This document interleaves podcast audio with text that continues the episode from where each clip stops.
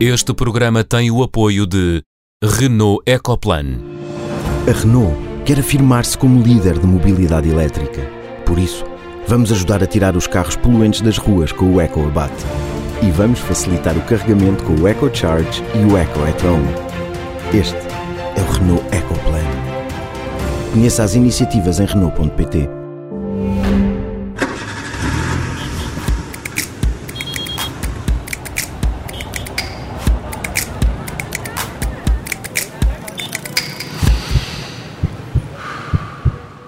Seja bem-vindo ao Som Ambiente. Nunca como hoje se falou tanto de mobilidade e transportes.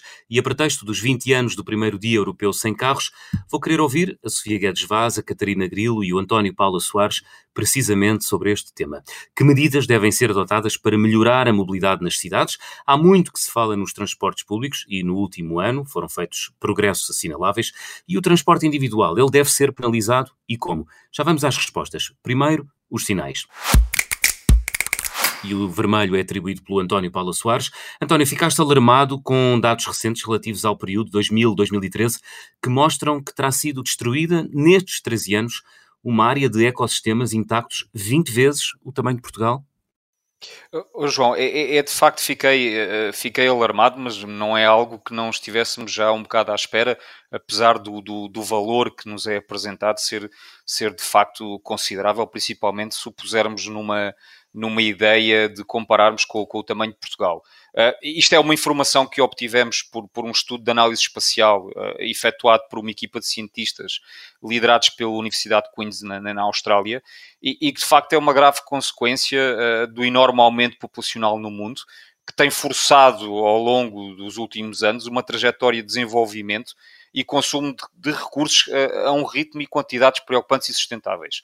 Um, eu acho, e nós sabemos perfeitamente isso, que é um problema que tende a crescer e que vai chegar a um valor insustentável em 2050 face à previsão do crescimento da população mundial, o que nos vai levar cada vez a problemas mais graves e, e desafios uh, que só podem ser combatidos, uh, nomeadamente no que diz respeito à alimentação, que muitas das vezes uh, é uma das principais causas de haver estas perdas de, destes ecossistemas intactos, em que vamos ter que cada vez mais produzir uh, mais com menos. Vamos ter que aumentar a eficiência agrícola, aumentar as produções com tecnologia avançada e inovadora e, e, de uma vez por todas promover a sustentabilidade dos recursos com essa mesma inovação.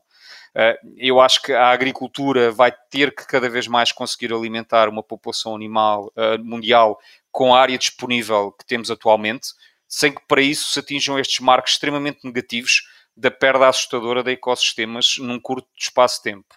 Um, eu tendo esta ideia uh, e esta percepção que isto vem muito, de facto, uh, da falta de soluções e de planeamento para um tão avassalador crescimento da população e muitas vezes pela desigual distribuição delas pelo planeta, cabe de facto à agricultura encontrar as soluções para que estas situações não se perpetuem com estas consequências irreversíveis, como este estudo uh, da Universidade de Queensland nos mostrou.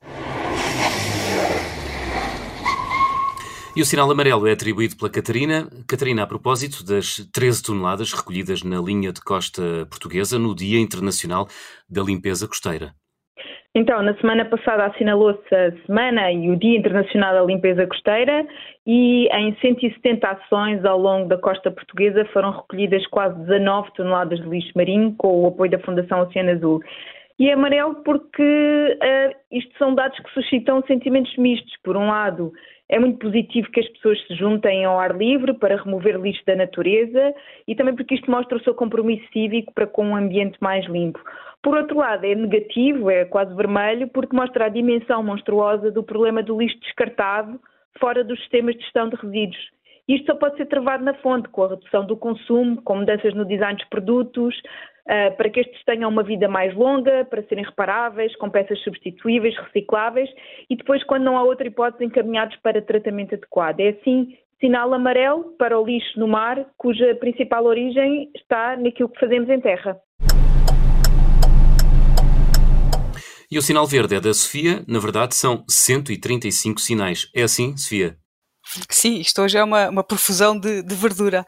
Uh, hoje, hoje começa a Convenção da, da, Biodiversidade das Nações Unidas e ontem uh, líderes de 64 países e, e, também a União Europeia emitiram uma, uma carta de quatro páginas, o uh, Leaders Pledge, comprometendo-se a, de facto, fazerem o que puderem para reverter os resultados da perda de biodiversidade que os diversos estudos que saíram na semana passada apontaram e também o estudo que o António referiu ali acima não estamos a cumprir com nenhuma das metas a que nos comprometemos relativamente à biodiversidade e agora são os próprios políticos e os líderes, uh, juntamente com a sociedade civil e empresários, e por isso é que chega a 135, a, a juntarem-se a dizer agora é que é de vez.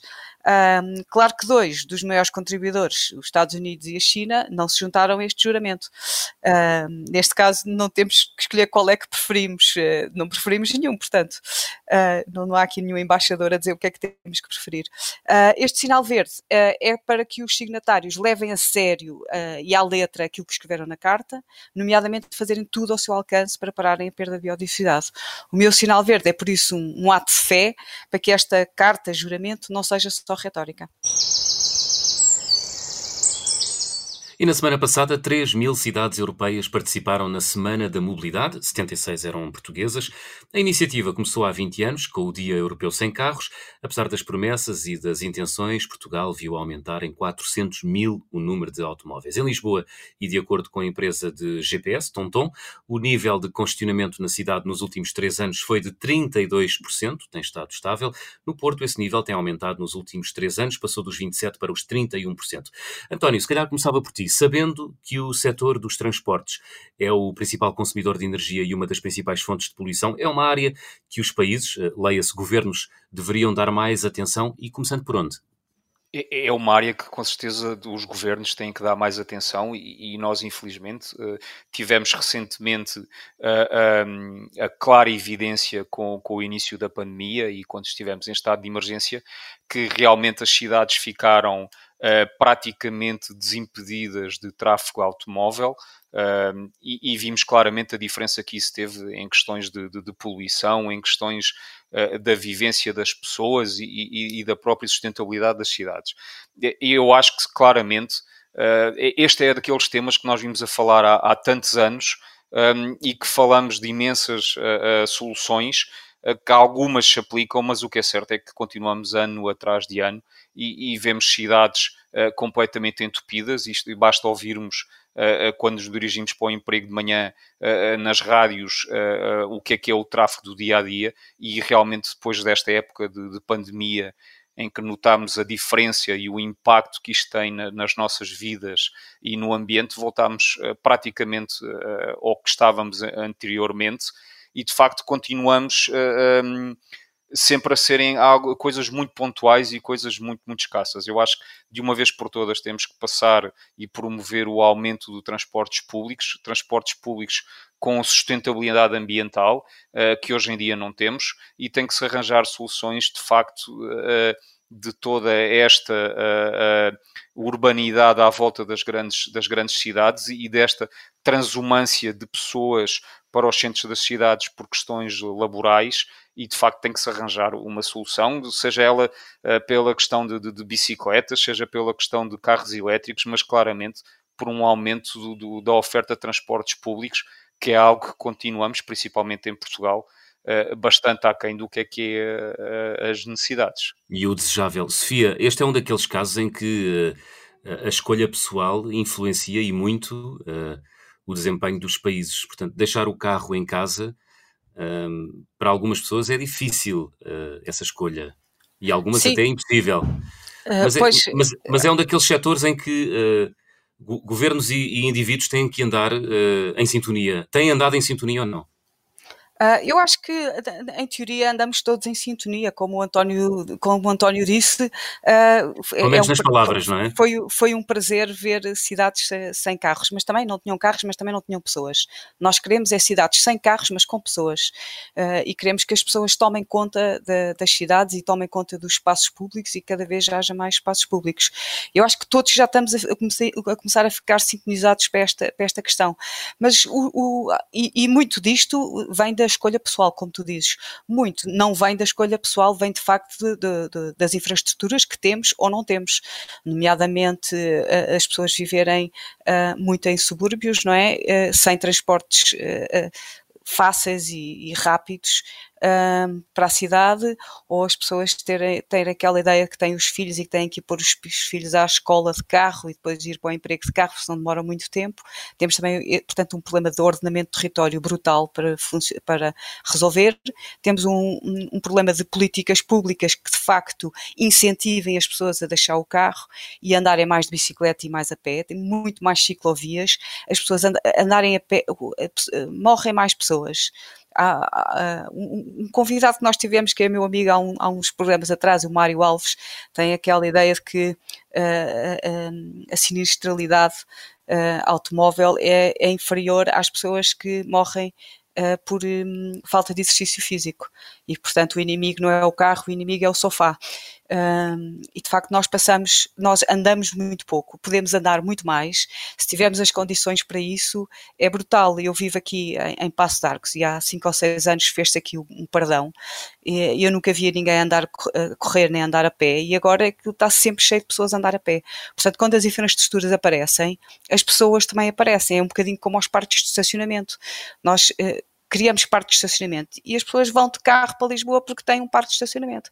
Agora, se nós criarmos ciclovias, as pessoas vão de bicicleta porque têm as infraestruturas para isso. Portanto, é uma questão acho que também é uma questão de uh, incentivo. Há, há, aqui uma mistura sempre em tudo na, em tudo na vida, na, na vida pública, há sempre uma mistura do chamado top-down e do bottom-up.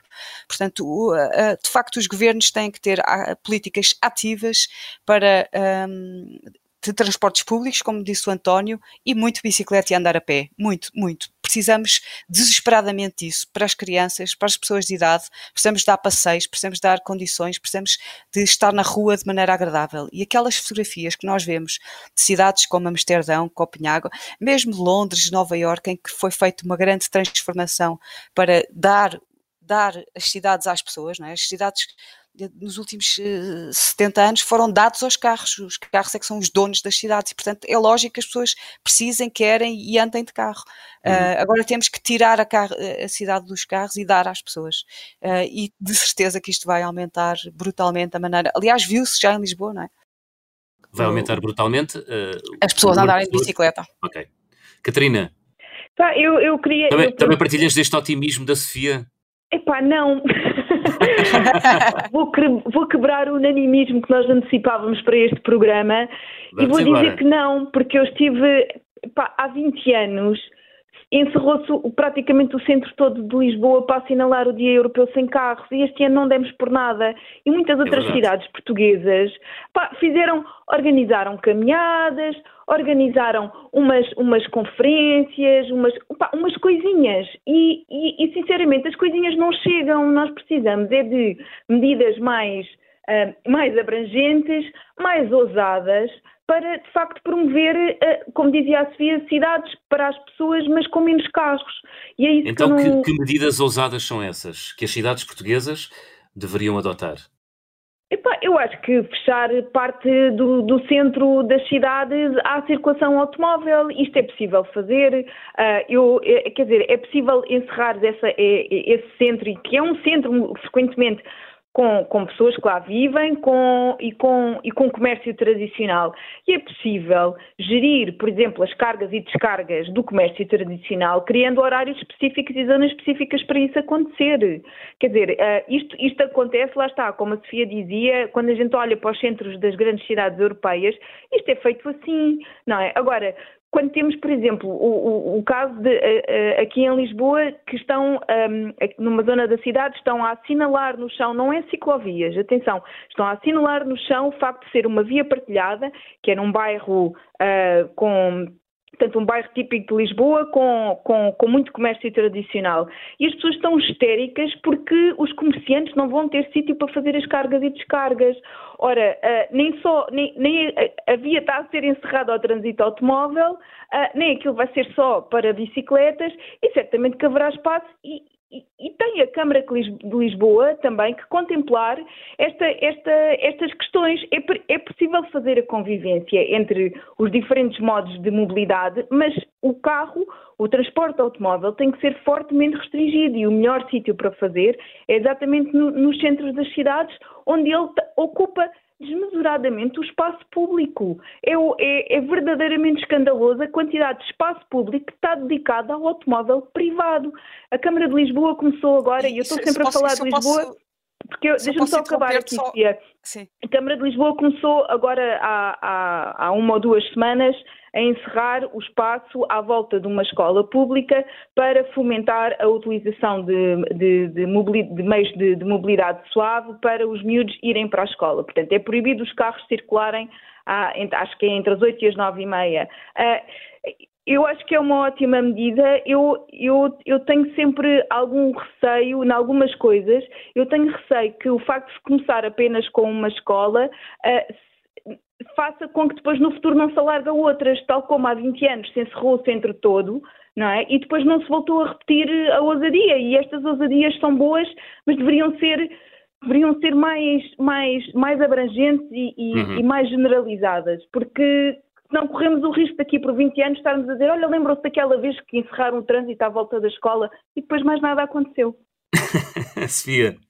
Não, não, eu tá, e queria interromper a, a, Catarina porque não só uh, uh, o espaço público é todo ocupado por carros, mas é ocupado por carros parados. Ou seja, Exatamente. uma pessoa na cidade, uma pessoa na cidade anda de um sítio para o outro e depois o carro fica a ocupar agora não sei, 3 metros quadrados, não, de aí, não é? Não, 4, 5, 6, metros quadrados, durante 80% da sua vida está estacionado a ocupar um espaço da cidade que podia ser das pessoas. Uh, e de facto tem que haver uma grande. Uh, as escolas, eu, quando os meus filhos eram pequenos, eu queria ir levar os meus filhos à escola de carrinho e depois a escola não tinha nenhum sítio para ficar com o carrinho. Assim, ah, leva o carrinho, tudo, mas agora não vou levar o carrinho no comboio para o meu emprego e para depois ao fim do dia vir cá buscar. E foi uma guerra que eu tive com a escola para o carrinho poder ficar na escola. Uh, era porque era um carrinho, se fosse um carro havia, havia solução para ele. carrinho, exato. João, António, o, que, António o, que eu acho, o que eu acho, e não discordando em, nada do, do, que a Catarina disse, eu acho que quando estamos a falar aqui na questão, e até como tu referiste, dos dados do, do da, da, empresa GPS TomTom, hum. nós estamos a falar em congestionamento, e nós sabemos bem que os congestionamentos, no caso de Portugal, das grandes cidades, advêm não das, do, do, da, da, cidade em si, uh, mas de todas as pessoas que afluem para essas cidades, ou seja, para trabalhar ou à procura de bens e serviços. E, e aí é que tem que haver a, a questão de, de, haver aqui alguma coerência uh, da parte das políticas, uh, quer do governo, quer das, das políticas locais, de haver soluções, quer com transportes públicos, quer com parques externos às cidades, que permitam desafogar este congestionamento. E, e eu acho que depois nós temos outra versão, que é a versão individual, que é a versão individual de tornar uh, esta, esta componente de, do, do, transporte individual mais sustentável. E, e eu aí, e, passei, e passei pela experiência, eu pessoalmente tenho, tenho um carro elétrico, tenho painéis solares em minha casa uh, para tentar uh, diminuir uh, o impacto de, do, do, carregamento desse carro elétrico e ando imensa bicicleta, como vocês sabem. Mas isto hoje em dia não é fácil para qualquer pessoa, em termos económicos, poder dar este passo mais ambiental, que é o que precisamos que haja cada vez mais pessoas a fazê-los. Eu acho que nós já temos alguns incentivos nesta mas, parte. Mas, António, mas, António, o carro elétrico só resolve a questão da poluição, não resolve a questão do, do espaço. Exatamente. E o que Estamos nós precisamos, das nós precisamos é mesmo mudar de paradigma, que é não andar de, ou andar muito menos de carro, não é andar de carro elétrico. Bem, andar de carro elétrico é um bocadinho melhor, mas não, não resolve nem metade do problema. E então o problema do espaço público e o problema das cidades e de devolver as cidades às pessoas, então não resolve nada. Sim, nem, do mas nós no início, nem do Nós no início, no início deste tema, e foi colocada a questão de, também dos transportes como uma das principais fontes de poluição, e era nessa parte que eu estava que eu estava a pois, pegar sim, sim, sim, e, e era a parte sim. e era a parte em, em, que realmente que acho que os países devem dar mais atenção quer pela parte de, das políticas para o próprio ordenamento das cidades, quer para as partes das políticas de haver mais, cada vez mais incentivos.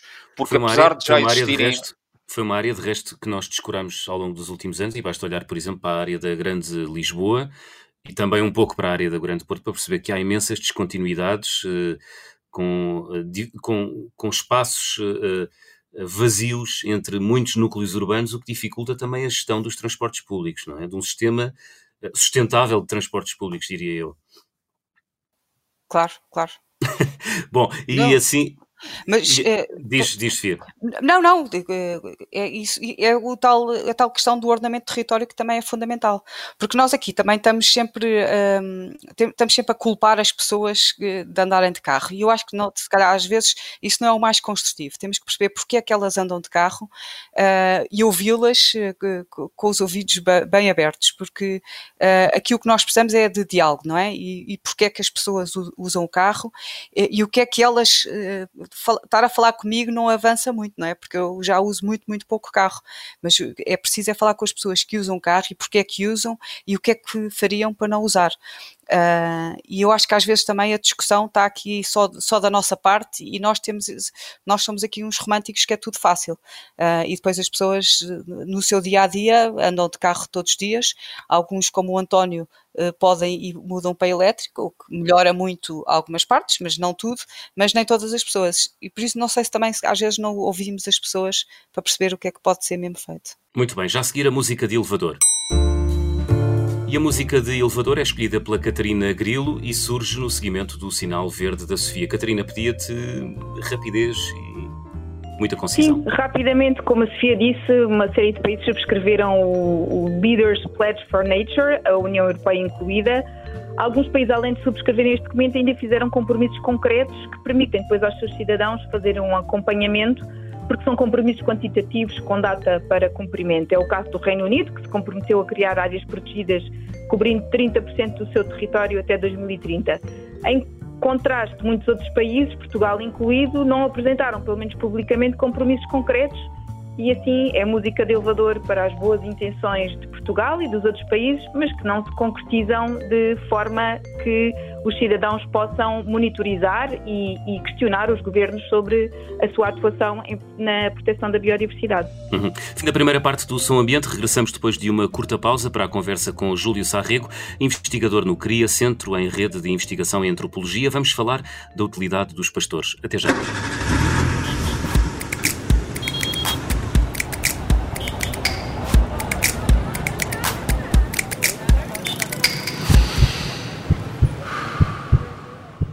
Segunda parte do Som Ambiente desta semana é nosso convidado Júlio Sarrego, consultor na área do património imaterial e investigador e doutorando no CRIA, o Centro em Rede de Investigação em Antropologia.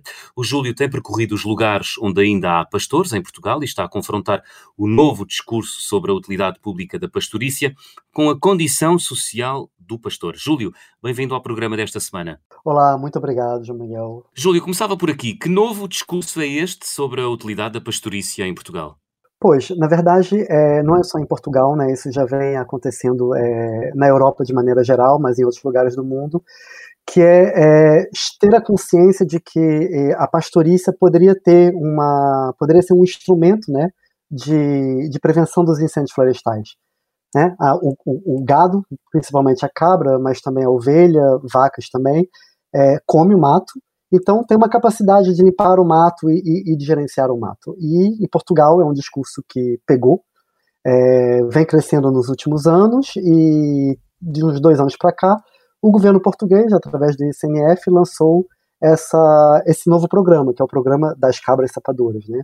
que visa é, a, a dar, né, a outorgar uma utilidade pública à pastorícia. Então, hoje, a pastorícia é, é, é, tem uma utilidade para a sociedade, que é gerenciar o mato e prevenir os incêndios. Uhum. Quando dizes que o programa das eh, cabras chapadoras pegou, significa que pegou porque os pastores uh, reconhecem a importância do trabalho destes animais na gestão da paisagem, ou pegou porque para eles é mais rentável uh, utilizarem uh, os rebanhos na gestão dos combustíveis ou do que uh, canalizar a produção para a carne ou a criação para a produção de carne e de leite? É, é, essa daí é uma pergunta muito interessante, porque na verdade pegou, mas pegou no mundo urbano, no mundo rural não pegou. então, pegou a, a, nível dos jornais, a nível do, do discurso, é, a nível do, dos rurais, a coisa já é um pouco diferente. Eu vou contar uma história. Eu, é, quando fui a primeira vez, né, é, ano passado, começar a parte do terreno, eu, eu já vim com essa ideia, né, é, todo animado com a questão das cabras, dos incêndios, etc. E eu fiquei num hotelzinho perto da, da, da aldeia onde eu ia conhecer um pastor, né, meu primeiro contato com os pastores portugueses, e a, a, a pessoa do hotel perguntou o que eu fazia lá, né? E quando eu falei dessa história né, das cabras sapadoras, gestão do combustível, prevenção dos incêndios, a cara dela era, era, era assim, do tipo, que, que, que esse cara tá dizendo? e, e, e, a ideia mesmo das cabras sapadoras ainda não havia chegado ali. E, claro, essa pessoa era do hotel, não era pastora, não estava ligada à pastorícia, mas era um discurso que ainda não estava presente é, ali no, no contexto rural. E, na verdade, ele ainda não está presente. Hoje em dia, os pastores ouviram falar do programa, mas eles não aderem ao programa. Aliás, eles têm desconfiança com relação ao programa. E eu acho que. E, e por que, que eles têm essa desconfiança? Pois, eu acho que está muito ligado a, a duas visões é, da natureza que, que, que, que, que, divergem, né? A visão que é uma visão mais urbana, que é a visão que, que impregnou a, o desenho do programa, e a visão rural, que é uma outra visão, que é uma visão funcional. Eu não então sei, quer dizer eu, que o programa está mal desenhado? Exato. Eu vou, eu vou, eu vou tentar é, é, é, botar isso num termo mais, é, é, talvez, é. O, o, urbano tem uma tendência, tendência, né? a ver a natureza né, é, é, de uma maneira mais distante, né, um pouco é, em dicotomia. E a natureza é, tem uma, uma, uma função mais instrumental, que seja para fins recreativos, contemplativos, é, ou outras coisas do gênero. Então há uma distância. Enquanto o rural, e principalmente o rural né, que vive da natureza, ele vive na natureza e ele vive da natureza, ele tem uma visão mais funcional uma compreensão que ele também faz parte desse sistema. Então você tem vegetação, animais, animais silvestres, a própria água, e as pessoas estão todas lá parte do mesmo sistema, cada uma com sua função a cumprir. E isso provoca uma, uma, uma, uma, um grande choque entre a política que foi desenhada a partir de uma visão instrumental e aqueles que aplicam a pastorícia que tem uma visão funcional. Eu dou um exemplo, é, para ficar um pouco mais claro.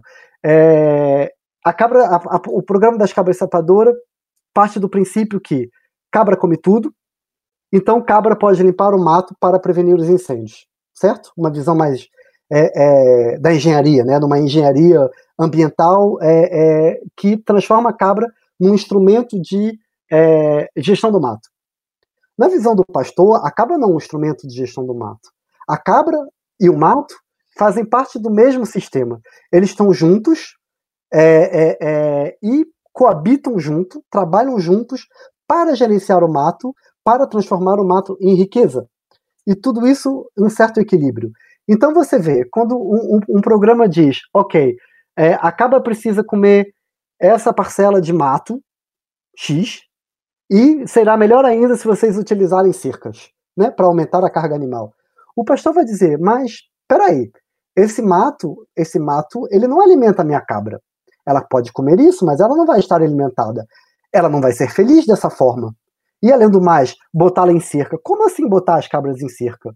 Isso daí, é, é você é, conversa com pastores sobre os cercados, é, é, choca a, a, visão deles do bem-estar animal. Coitada da cabra. A cabra ela tem que caminhar o dia todo, ela não pode ficar, sabe, num, num cercado. E além do mais, claro, a cabra que se alimenta mal também produz mal, né?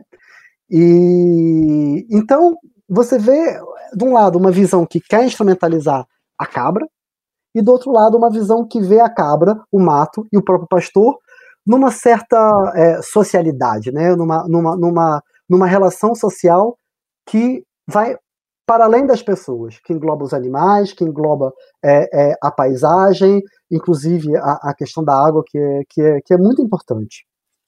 Mas então o Júlio está a dizer que o programa foi completamente um, uh, desenhado sem ouvir os pastores? Pois, sim, estou dizendo é, é, em parte isso. Na verdade, eu, eu acho que o programa ele, ele é um pouco paradoxal, né? Ele, porque de um lado ele parte de uma hipótese, ou parte de um, de um princípio, né? Que é, entende que o declínio da pastorícia é, provocou é, é, o abandono rural e o aumento dos incêndios. Então, está numa visão, vamos dizer, mais funcionalista, né? Percebe que havia um equilíbrio, que houve uma, uma ruptura nesse equilíbrio e que provocou um novo estado. Não, eu acho que não é, assim tão simplista, não é assim tão simplista, Júlio. Eh, nós sabemos, nós sabemos que eh, a pastorícia tem, tem um, tem, tem aí há uma percentagem, mas uh, o abandono dos campos é muito mais importante claro, do que, claro, claro. Que, e, e, das populações do que de, o decrescimento sim, da pastorícia. Sim, sim, não, não, sei, não, não sei se o Júlio está a simplificar muito. Na verdade, na verdade, sim, eu sou, é, é, é porque eu, eu, sou economista também, né? Então tem uma tendência a pegar só uma variável. Mas uma é, variável é, vez. é, uma variável de cada vez, né? All equal, como eu diria, né? Mas é, na verdade, não, sim. Mas o que eu estou querendo dizer é que é, é, a ideia do programa parte do princípio que, é, é, na filosofia do programa, que entende que a pastorícia tinha uma função dentro da, da, da paisagem e que né, é, a pastoria, o declínio da pastorícia é uma das variáveis que é, provocou uma ruptura naquele estado anterior e que provocou os incêndios há as outras, os outros elementos, mas focando apenas na pastorícia. Oh, oh, e... Júlio, Uh, ah.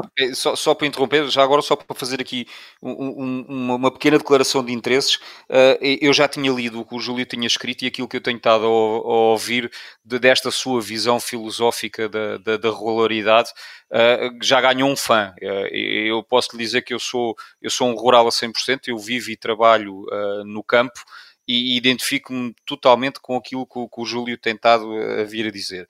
Mas aqui para, para enquadrar um bocado, eu acompanhei muito esta, esta questão deste, deste projeto das cabras chapadoras, que foi na altura, em termos institucionais, foi uh, apresentado pelo secretário de Estado das Florestas, o, o engenheiro Miguel Freitas, e, e, realmente, como o Júlio dizia, isto criou aqui um frisson na sociedade, ou seja, as pessoas uh, até gozavam um bocado com, com o tema da, das cabras chapadoras e que realmente que isto era, uh, que era uma coisa que não teria grande importância, mas, mas o que é certo é que aquilo que o Júlio vê Uh, no terreno, uh, isto tem uma importância. E também tem uma importância uh, mais alargada, porque, por exemplo, nós tivemos o início de algo não, inédito. Mas o Júlio, está foi... o Júlio está a dizer que no, que no campo não fez diferença nenhuma. Não, eu digo, o que eu digo que faz diferença é a utilidade das, capas, das cabras chapadoras a utilidade delas para, para, para, a manutenção da, da, da, vegetação e para, e para, a transformação da vegetação e, e regulamentação até da, da, da questão de, de, da limpeza. Mas, por exemplo, eu estava a dizer que houve aqui uma coisa nova e inovadora que foi o curso uh, de, de, pastores, que começou em setembro do ano passado e que teve uma adesão de, de, de 40 pessoas. Acha que isso é uma solução uh, ou, ou, ou não? Ou isto vai sempre depender das pessoas que já lá vivem uh, no campo e passar de quase passagem de testemunho? Bem, é, na verdade, é, eu, como, como, como, como a, a Sofia disse, né, é, é, a coisa é um pouco mais complexa, né? Hoje, por exemplo, é, parte das, do, do, dos pastores que aderiram às cabras sapadoras, até onde eu vi, que é a minha experiência pessoal, são é, é, pastores que são novos rurais, urbanos que viraram pastores. Os tais como estes 40 do, deste novo curso, não é? Na verdade, nesse curso, pelo que eu entendi, é, porque eu estive lá conversando com, com, com a, a, organização né, do, do, do, curso, uma boa parte das pessoas que aderiram já era pastor também. Já era pastor ou tinha uma ligação com a terra e queria é, é, desenvolver mais as, as técnicas. Então, é, Teve sim um apelo a outros. É, ouvi dizer que teve uma pessoa que era que era que trabalhava na companhia aérea, acho que era comissário de bordo, não tenho certeza, que decidiu fazer o curso. Então sim, ajudou a, a mobilizar. Mas boa parte já estava mais ou menos próxima ali ou totalmente já engajada, engajada na, na pastorícia. O que eu vejo o problema do programa é, é que o, a ideia do programa é sim é boa. A ideia do programa parte do entendimento que a natureza é um ecossistema complexo, onde as atividades humanas também estão inseridas e dentro dela a pastorícia. Mas na aplicação dela, no desenho, né, naquela coisa mais pragmática, perdeu essa noção e viu apenas a cabra como um instrumento, a vegetação como instrumento, e deixou de compreender aquilo como um sistema é, é, complexo, não somente ambiental, mas também social. Ambiental, porque é, é, a cabra não come de tudo, não é, não é bem assim, e, e social, porque na verdade é uma atividade cultural, é uma atividade que existe há, há, há milênios, que vem, que evolui, mas não evolui tão depressa assim, e que tem vários é, é, elementos que, que ali estão em equilíbrio e que depende, sim, claro, da maneira que o pastor percebe esse, esse, essa natureza, né? A percepção do pastor da natureza e a percepção do rural. Então você vai falar para um pastor que há de botar é, é, cercas e que a cabra tem que capinar, sabe, limpar mato como uma máquina, assim, não vai funcionar. O programa ele vai funcionar quando ele mudar o disco de implementação e perceber que, na verdade, ele tem que estar mais alinhado com a prática pastoril. Mas, para isso, há de ter um diálogo maior. E um, um, um, o que eu escuto com frequência falando no, no, no terreno é, é, são coisas do tipo: ninguém escuta o pastor, o voto do pastor não conta. Hum. Mas, isso, é... mas oh, Júlio, isso passa por quê? Por uh, acabar com os cercados para os animais, dar mais área de expansão aos, aos pastores? Passa por quê? O que é que eles reclamam? Em relação ao, ao programa em si ou de maneira geral? Em relação, ao em relação ao programa das cabras tapadoras e uh, no geral? Em relação ao programa, sim, é que, que, que cerca não, não, não corresponde à, à, prática deles pastoris, que a cabra não, é, não, não está lá para limpar o mato né, como uma máquina, e sim gerenciar o, o, a paisagem, é, e que também uma coisa muito clara é a questão do, do, dos subsídios que são, que são insuficientes, né, que não, não, não são suficientes para fazer o pastor decidir mudar a, um pouco as práticas, orientar um pouco mais. Não compensa, não compensa. A perda de, de, de, produ de produção, mas também eu acho que é uma questão cultural, não compensa é, mudar as suas práticas culturais. E de uma forma geral, o que, que seria é, é, é, preciso, né? Porque, na verdade, o que, que vai mudar? O que, por que, que as cabras, ou as ovelhas, ou a pastorícia de maneira geral, é, é, é, vão poder influenciar mais na paisagem? Ah, na verdade, é só tendo mais? É uma questão muito matemática? Tem que ter mais? Para ter mais, tem que ter rebanhos maiores e tem que ter mais pastores? E para isso você tem que ter uma, uma, uma política, né, uma ação ligada à imagem social do pastor. Né? Porque quem, quem que vai ser pastor? Tem que ter uma, uma, uma, uma mas, mas ó Júlio, mas ó Júlio, aqui, aqui eu acho que isto também as coisas têm, têm, tem que haver um princípio e um meio para se atingir um fim, não é? Ou seja, chegamos a uma, a uma, a uma, a uma profissão que é a profissão de pastor, que até se formos a perguntar à grande maioria da sociedade, até provavelmente acreditariam que já nem pois. existe, que era uma coisa do antigamente uh, e, e, que elas existem na realidade. Uh, mas, de facto, eu acho que também que este programa e até esta aposta que foi muito forte da, da, da, Secretaria de Estado e do Ministério da Agricultura da altura, realmente pôs as capas sapadoras na boca do mundo. Ou seja, também houve aqui uma valorização do, do pastor e da atividade em si. Você acha que os pastores não tiveram essa percepção? Não, não, não têm essa ideia? São contrários a então, isso? Então, eu concordo com você que desse ponto de vista político, né, da imagem é, é social, é, trouxe, é, pelo menos botou né, os holofotes mais na, na, na, profissão e teve uma certa valorização, vamos dizer, na opinião pública de que a pastorícia tem uma utilidade, mas eu não tenho certeza que houve uma valorização da profissão do pastor, que são, na verdade, duas coisas diferentes. E, e, a percepção do pastor é que ele não é valorizado. Essa é a percepção hoje ainda. E. Mas, mas que profissões é que são valorizadas? o pastor está, tá, tá, o pastor tá, os pastores estão perturbados que não valorizam as suas, a sua profissão. É que os pastores são mesmo aquele tipo de pessoas que eu achava que lhes era indiferente, se lhes dava, porque Uh, o, o, que é que o, eu queria só perguntar uma coisa ao Júlio, que é o que é que ele entende por valorização da profissão, se é uma valorização social, de reconhecimento, ou se é de facto de ter maior é rentabilidade é na sua atividade. É os dois. É os dois.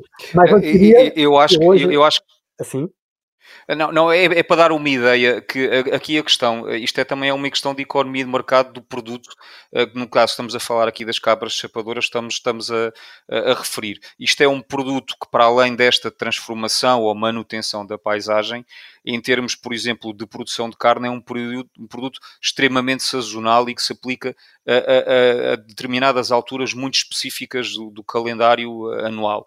E eu posso dar um exemplo, no, no caso das cabras, que no início da pandemia e, e quando foi a altura de maior consumo Uh, deste tipo de carne que foi na, na, que é na Páscoa, uh, houve pastores a passarem situações extremamente complexas de não conseguirem escoar uh, os seus produtos para, para, para, o canal Oreca, que é aquele onde ele é mais utilizado. Ou seja, isto é, é, é uma, uma atividade que está muito limitada e tem muito pouca margem. É, é isso, Júlio, que, que eles queixam? Na verdade, não. É, é, porque, de maneira geral, porque, claro, estamos generalizando, os pastores, do ponto de vista é, financeiro, não vivem tão mal. É, tem, a maioria vive relativamente bem. O, a dificuldade são as dificuldades do reconhecimento social e que às vezes se aplica é, é, é, é nas políticas. Por exemplo, os, uma, uma, os, os, pastores têm patrões ou eles são patrões, eles são de, si patrões de si próprios? hoje em dia, a grande maioria. eu estou falando dos pastores criadores, aqueles é, que são salariados, essa é, são, é bem minoria e é, e é realmente outra, é outra, é outra situação. Mas é outra realidade. E quantos pastores é que existem? em Portugal? Sabemos? Hum, Sabe-se as estatísticas?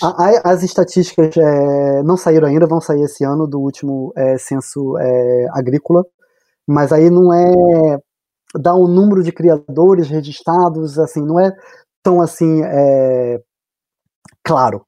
Não, não, não, não há uma pesquisa tão clara. Mas o que eu quero dizer é o seguinte. Mas, mas os pastores não. vivem bem, os, os, pastores vivem bem porque os rebanhos dão muito dinheiro ou porque têm outro tipo de, de, porque? Porque vende, porque vive numa, num, num esquema diferente do nosso, né? Sim. É, é, o rebanho dá um certo rendimento, tem os subsídios europeus que, que, que também dão um certo rendimento, e boa parte da, da, da, da alimentação, etc., é produzido localmente por eles próprios. Então, é, finalmente a qualidade de vida é, não é tão mal.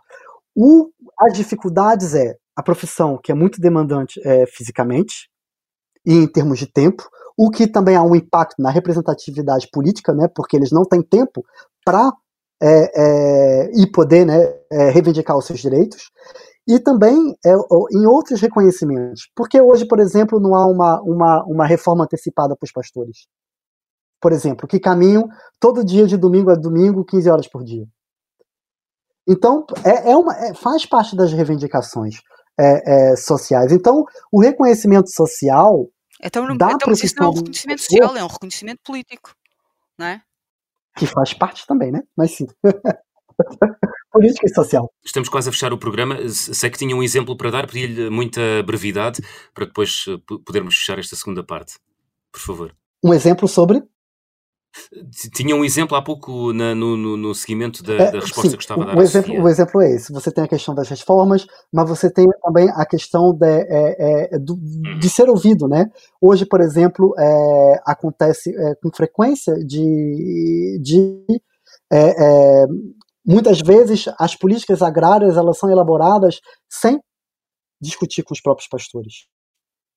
E a questão, por exemplo, dos subsídios hoje, é, isso é uma política europeia, não é só portuguesa, mas a questão dos subsídios, elas são muito ligadas, por exemplo, ao número de cabeças de animais que você tem, mas não como você as trata, não o que você faz com elas. Então, por exemplo, é uma, é uma, é uma é, é, crítica dos pastores em relação a isso, porque muitos deles é, é, é trabalham, se esforçam para ter animais bem tratados, para produzir, e recebe a mesma coisa do que um que, por exemplo, que alimenta mal seus animais. Pode-se fazer turismo, pode fazer turismo de pastor, pastorícia?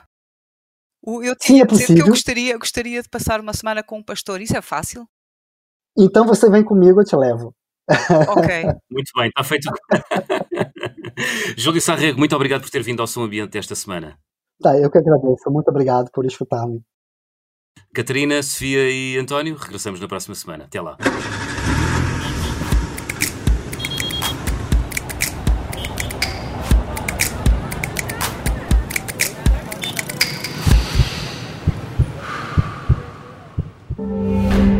Este programa teve o apoio de Renault Ecoplan. A Renault quer afirmar-se como líder de mobilidade elétrica. Por isso, vamos ajudar a tirar os carros poluentes das ruas com o EcoAbate. E vamos facilitar o carregamento com o EcoCharge e o EcoEtron. Este é o Renault Ecoplan. Conheça as iniciativas em Renault.pt.